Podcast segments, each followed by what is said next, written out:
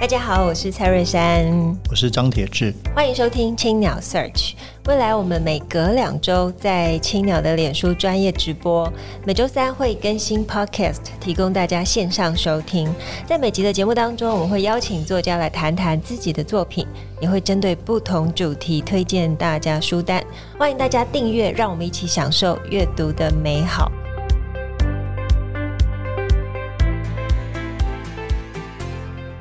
各位听众朋友，大家好，我是蔡瑞山，我是张铁志，欢迎收听青鸟 Search。今天我们是青鸟 Search 节目的第二十四集，然后我们邀请到最近刚出新书《呃借壳上市》的作者汪浩老师。我们先请汪浩老师跟大家打个招呼。主持人好，各位听众大家好。所以汪浩老师这个身份比较特别哦。其实有些朋友可能。呃，如果看看像一电视会常常看到他，那他其实在媒体上也写很多文章。他是背景出生于上海，然后后来在伦敦跟香港都工作过很多年之后，然后搬来台湾。您您搬来台湾几年啊？呃，五年多，五年多。然后对，因为你的背景是包括国际关系，包括金融。那像最近这一系列很为台湾读者所知的，包括意外的国父跟这个借壳上市，对这样的台湾的中华民国现代史的兴趣是什么时候开始的？哦，我呃，原来因为在北大是学国际关系，嗯，呃，国际法的，然后去牛津市读的国际关系博士。那我的博士论文是写一九五零年代英国对台湾的政策。哦，那我后来也，也前两年在台湾出版了这个博士论文，是呃，叫《冷战中的两面派》啊，嗯，那个英国对台湾的政策，一九四九年到一九五八年的。那这个呃，所以我一直对台湾的国际关系议题是比较有兴趣的。对。那这次是五年前退休回台湾以后，就比较多的有空余时间去国史馆看档案，然后研究啊，蒋介石日记和美国的档案啊，对于啊冷战时期的台美中关系。啊，做了进一步的研究，那反正这也是我几十年来的兴趣所在。当初为什么在英国总会写这个英国对台对台湾的政策？呃，我当时因为博士论文主要想研究英国和中国的外交关系，那在研究的时候花了大量时间去英国档案馆看英国外交部的档案。那我在研究中发现这个。有相当多的学者当时已经也做了类似题目，研究英国跟中国的外交关系啊、那这个档这部分的档案也有比较多的讨论了。但是呃，我发现英国的档案中有相当一部分是关于英国对台湾的呃外交政策啊、呃、的问题啊、几乎呃学术界没有讨论啊、也没有人研究。那我觉得这是一个比较有意思的。啊，题目，所以啊，我做这个博士论文是为了弥补啊前人对于这个问题的学术研究上的不足。嗯，那那这本书呢？这壳上市是要弥补上一本书的《意外的国父》，想要弥补哪些？补充哪一些方面？啊，那个《意外国父》是三年以前出版的嘛？啊，那当时这个书是一个比较大框架的研究，因为研究蒋介石、蒋经国和李登辉三个人五十年的。啊，对于现代台湾情愫的影响啊和贡献，那这个书出版以后，我在打新书的时候碰到很多读者啊，这个反馈，发觉这个争议主要是在蒋介石身上啊，因为大家对于啊台湾社会对于蒋介石的看法是比较两极的啊，对对对，那大多数人对他是否定的。那么在这个讨论过程中，呃，很多人对于我呃《意外国父》中写到的、引用到的蒋介石的啊、言论都不太相信啊，因为我《意外国父》这个书是没有标注的啊，只是就这么写的。那我就想，好，这个呃，正好这三年国史馆又新公布了很多蒋介石的档案啊，完全上网，大家可以公众都可以上网上。国史馆的网站去看，那根据这些新公布的档案和蒋介石公布公布的国史馆公布的蒋介石日记，那我这一本新书是集中啊啊介绍蒋介石啊当政时期对台湾的呃形势的中华民国台湾形势的影响。那这个书跟上一本书一个最大的不同就是我啊每一个这个原始档案的出处都做了详细的注解、嗯、啊。我是按照一本学术著作的标准来做这个注解的，那目的是为了呃。减少争议。既然大家对这个蒋介石是不是说过这些话有争议，那我就说我告诉你这个出处是哪里来的，那大家可以自己去国史馆找这个档案看。那么呃呃，当然这个目的也是为了呃，对于蒋介石的研究可以更进一步的深入。那这个我们来破题吧。这个题目我觉得非常有意思，借壳上市。那您指的这个壳是中华民国体制？对。这个呃，借壳上市这个概念最早当然不是我用的，实际上是啊、呃，国民党批判陈水扁的政府哈、啊，认为这个陈水扁这个当选了中华民国总统以后，实际上是借壳上市台独嘛啊。那呃，但是我对于这个蒋介石的呃研究发现，实际上我认为他在一九五零年啊来台湾呃创设的这个呃。是一个新国家，它本质上是借用了一九四九年以前的中华民国法统的这一个壳，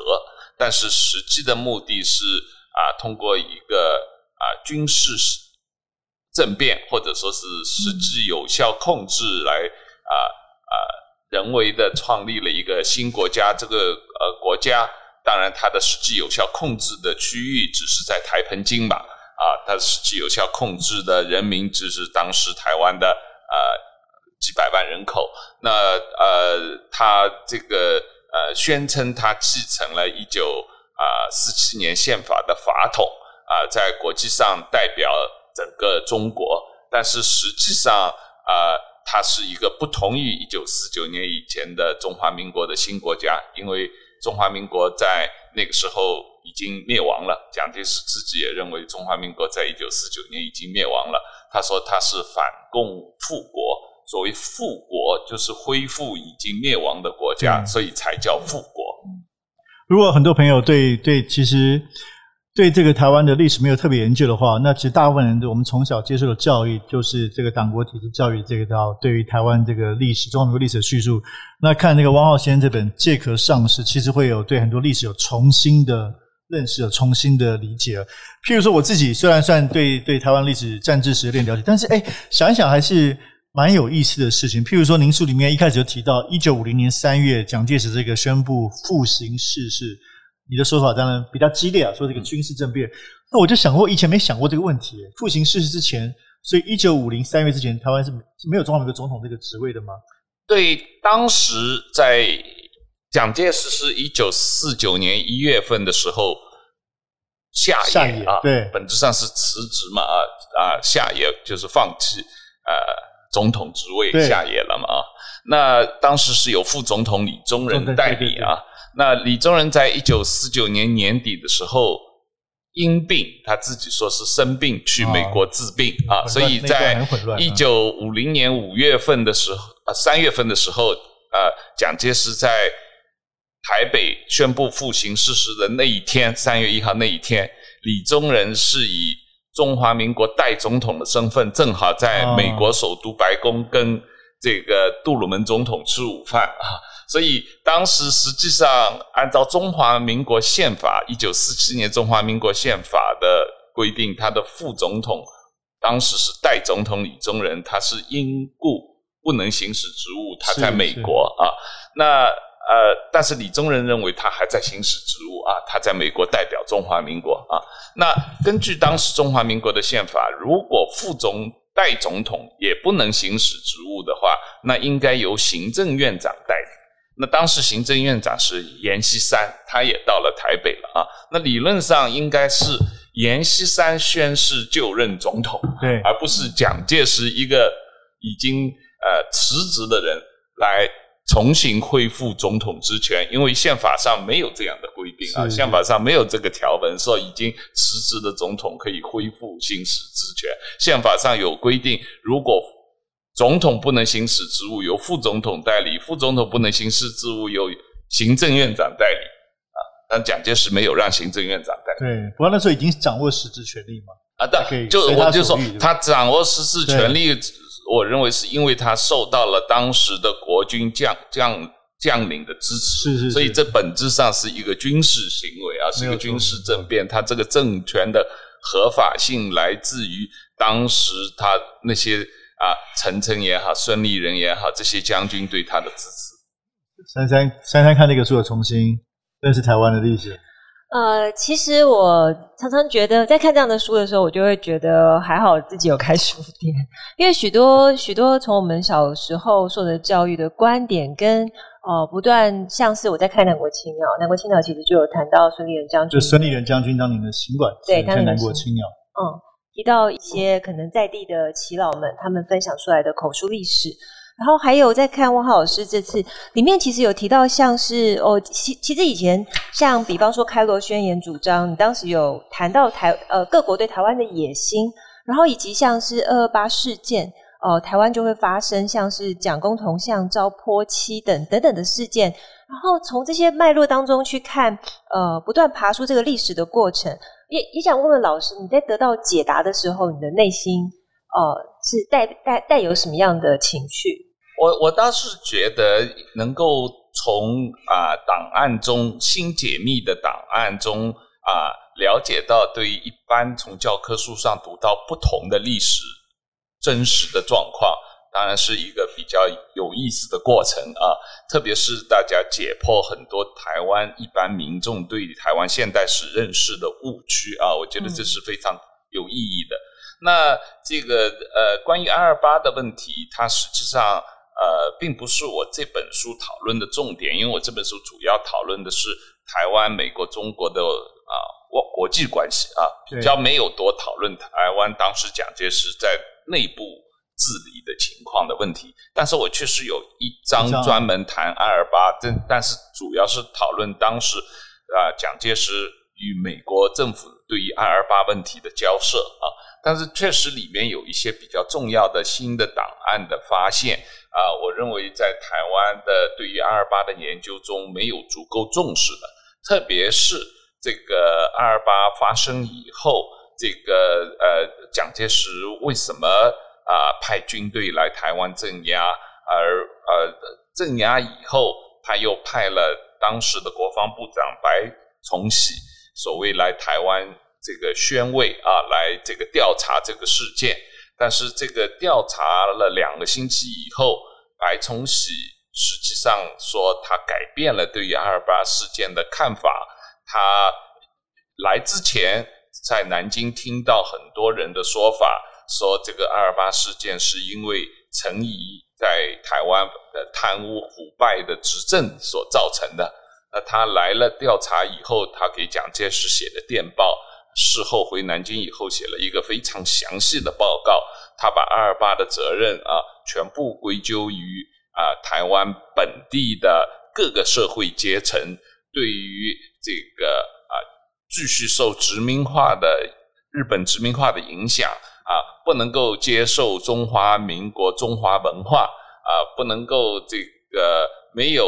呃被中华民国化而而造成的。那么啊、呃，他认为台湾社会各个阶层都有问题啊，那所以呢，他呃提出了从政治、军事、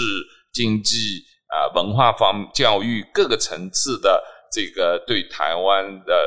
用他自己的话叫对台湾社会的中华民国化的这样一个政策。那这个政策实际上此后的几十年是啊。国民党处理二二八事件的一个大纲啊，而实际上是这么做也这么宣传的。但是这个政策的起源来自于白崇禧的这个档啊，这个这个报告和这个档案，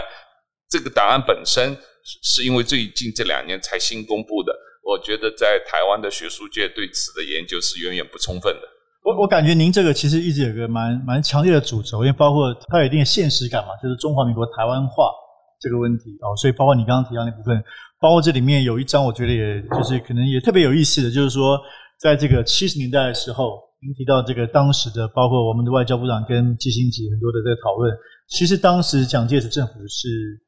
有这一中一台的这个打算的，可不可以跟大家介绍一下？呃，这个问题是一个啊不逐渐的转变的过程啊。那这个呃，因为从蒋介石这个呃刚来台湾啊，这个呃所谓反共复国的国策，到这个呃一九六零年代中啊，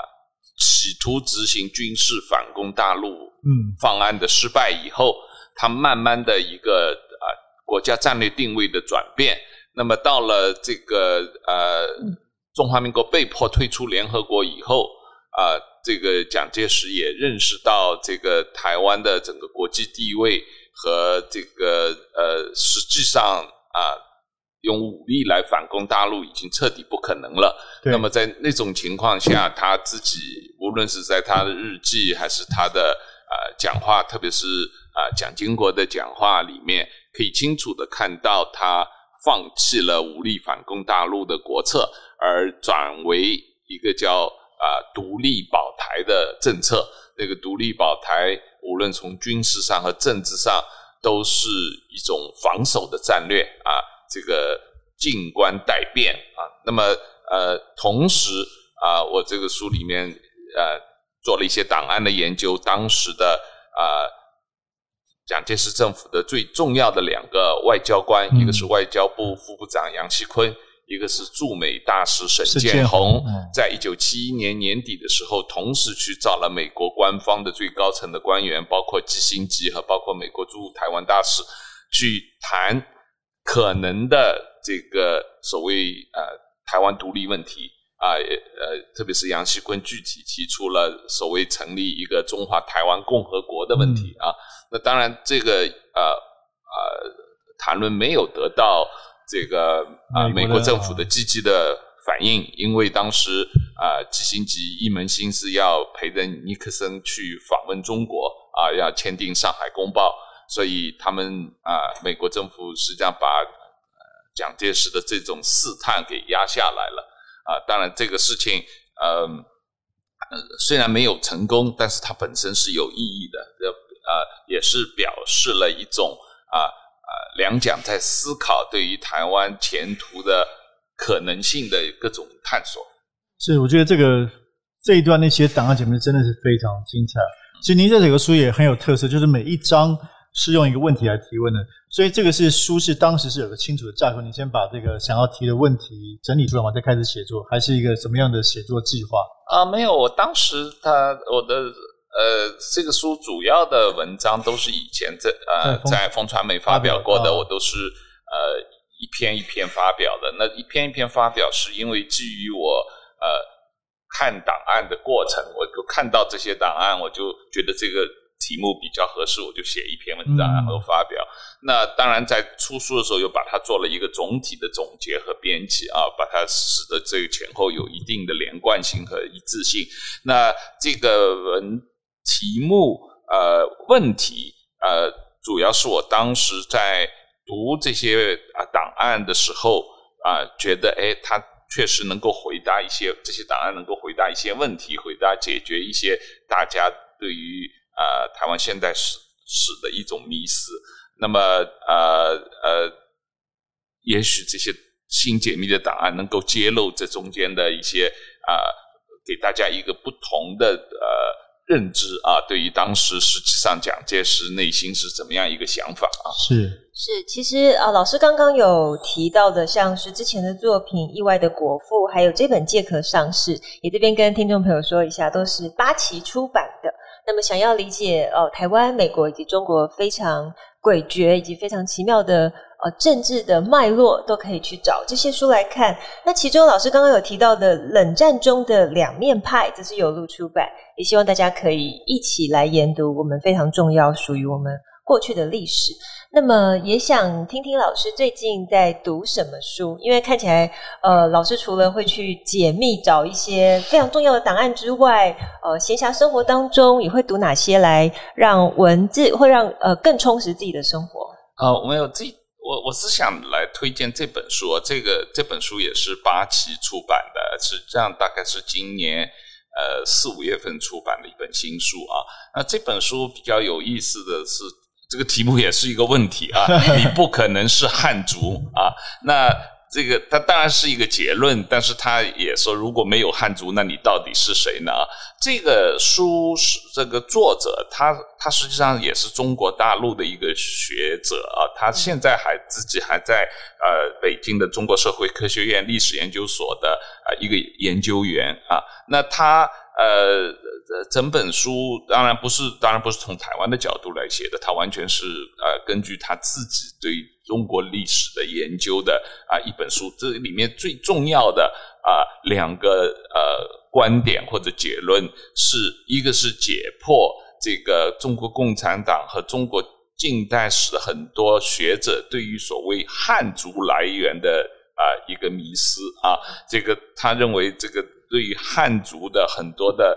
起源，特别是三皇五帝啊这个皇帝的这个来源的迷思啊。是完全是错误的，是没有考古根据的啊。那第二一个可能是更重要的，在这本书里面特别探讨了在辛亥革命前后，国民党人和在之后中国共产党也接接受的一个所谓中华民族的定义。怎么中华民族这个概念是怎么来的？他认为这完全是一种。政治性的操作啊，没有史实的根据，也没有这个啊民族学和社会学的根据。那么这个呃呃，而且在这个呃这个立政治的操作中间啊，无论是国民党的论述和共产党的论述，相互自己也是非常矛盾的啊。那么他做了大量的这个当时的啊这个呃。国民党的呃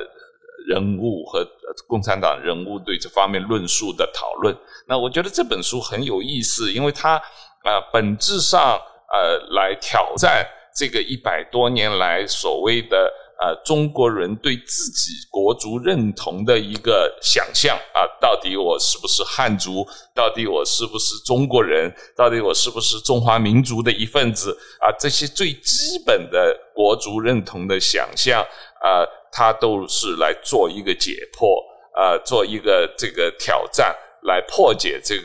呃呃认自己认知上的一个最大的迷思。我觉得这个这个书非常有意思，值得推荐给各位读者来读一下。这个我觉得八旗过去长期在出版，对于对于不管是当代中国或者中国历史呢，是整个东亚史的重新的反思。那包括这个王浩先生这几本书是对对，我觉得从台湾这里中华民国历史也是一个很重要的反思。所以我们再一次推荐给读者。那今天非常谢谢王浩老师来到我们现场。对，我们今天节目就到这边，也非常感谢大家一起跟我们收听青鸟 Search。我们本集也感谢正成集团赞助器材。如果大家喜欢节目的话，可以到 s o m e o n、Spotify 还有 Apple Podcast 上面订阅节目，并且留言回馈。谢谢大家，谢谢大家。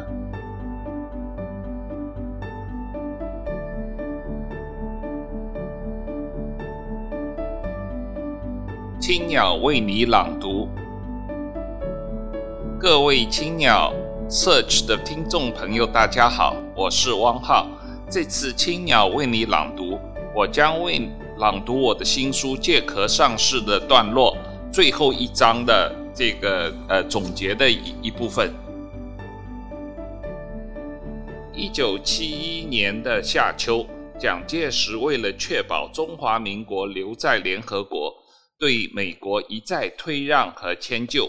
同意双重代表权和中华人民共和国取得安理会席位，但这为时已晚。尼克森总统为了早日结束越战而秘密改变对台政策，不顾蒋介石的妥协，放弃实施两个中国政策的机会，封杀了台湾的外交空间。直接导致台湾被驱赶出联合国，中华民国被迫退出联合国之后，面对美国与中华人民共和国改善关系的致命威胁，为了确保台澎金马不落入中国之手，蒋介石开始考量一中一台的可能性。一九七一年十一月十五日，中华民国驻美大使沈建宏。找基辛吉谈两个中国的长远关系。沈建宏问基辛吉：“那五年后台湾是否有独立分离的地位？”台湾的地位是否改变？基辛吉说，可能发生两种情况。第一种情况是台北与北京谈判；第二种情况是台湾日益发展成一个独立的地位。还有一种情况是中国大陆爆发内战，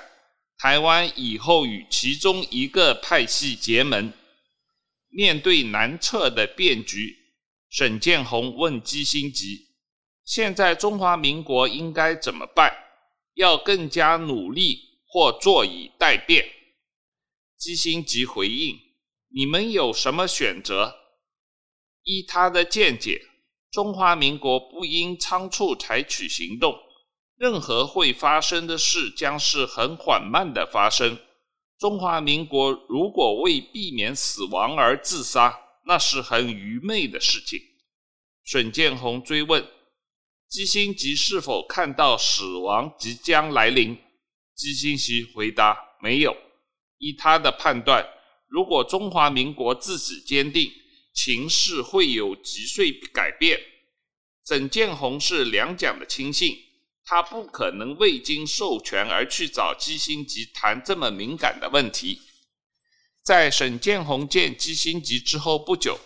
与蒋经国关系密切的外交部次长杨锡坤，在十一月底又主动找美国大使马康卫密谈。杨锡坤说，他向蒋介石提出的救台湾策略是：第一，发表声明，宣布在台湾的政府与北京的政府毫无关系；第二，此项声明应以新的政府名称及。中华台湾共和国名义发表。第三，声明应指出，此项名称所用的“中华”二字没有政治含义，只作通称，标示台湾的居民是汉人族群，有如阿拉伯国家在其国家名称前加阿拉伯一样。第四，在作此宣布后，应即冻结宪法。解散国会，改成国会议院制，国会议员三分之二归台湾人。第五，进行公民投票决定台湾未来地位。杨锡堃说，高层有叶公超、蒋严氏认同这种想法，张群、严家淦、张宝树和黄绍谷对这种想法也持开放态度。马康卫大使立即将此最高机密报告美国国务院，但国务院认为，面对台湾最近在国际舞台上遭受的挫折，中华民国没有必要像杨所主张的那样走得如此之快和如此之远。面对美国对台政策天翻地覆的转变，一九七一年十月二十七日。蒋经国代表蒋介石召见国军高层，指示今后作战一切以防守为着眼，关于反攻大陆的措施不必做太多的准备。这是一九四九年后两蒋对国军军事战略的第一次公开转变。十二月一日，蒋介石在日记中说。今后打破泥丑险恶阴谋之道，第一，接受连任下届总统，团结内部；第二，加强军事与国防科学，力求独立自保而已。所以，蒋介石对台湾前途的战略地位很清楚，就是独立自保而已。今天的分享就到这边，我是汪浩。对台湾近现代史有兴趣的朋友，欢迎购买我的新书《借壳上上市》。谢谢大家聆听。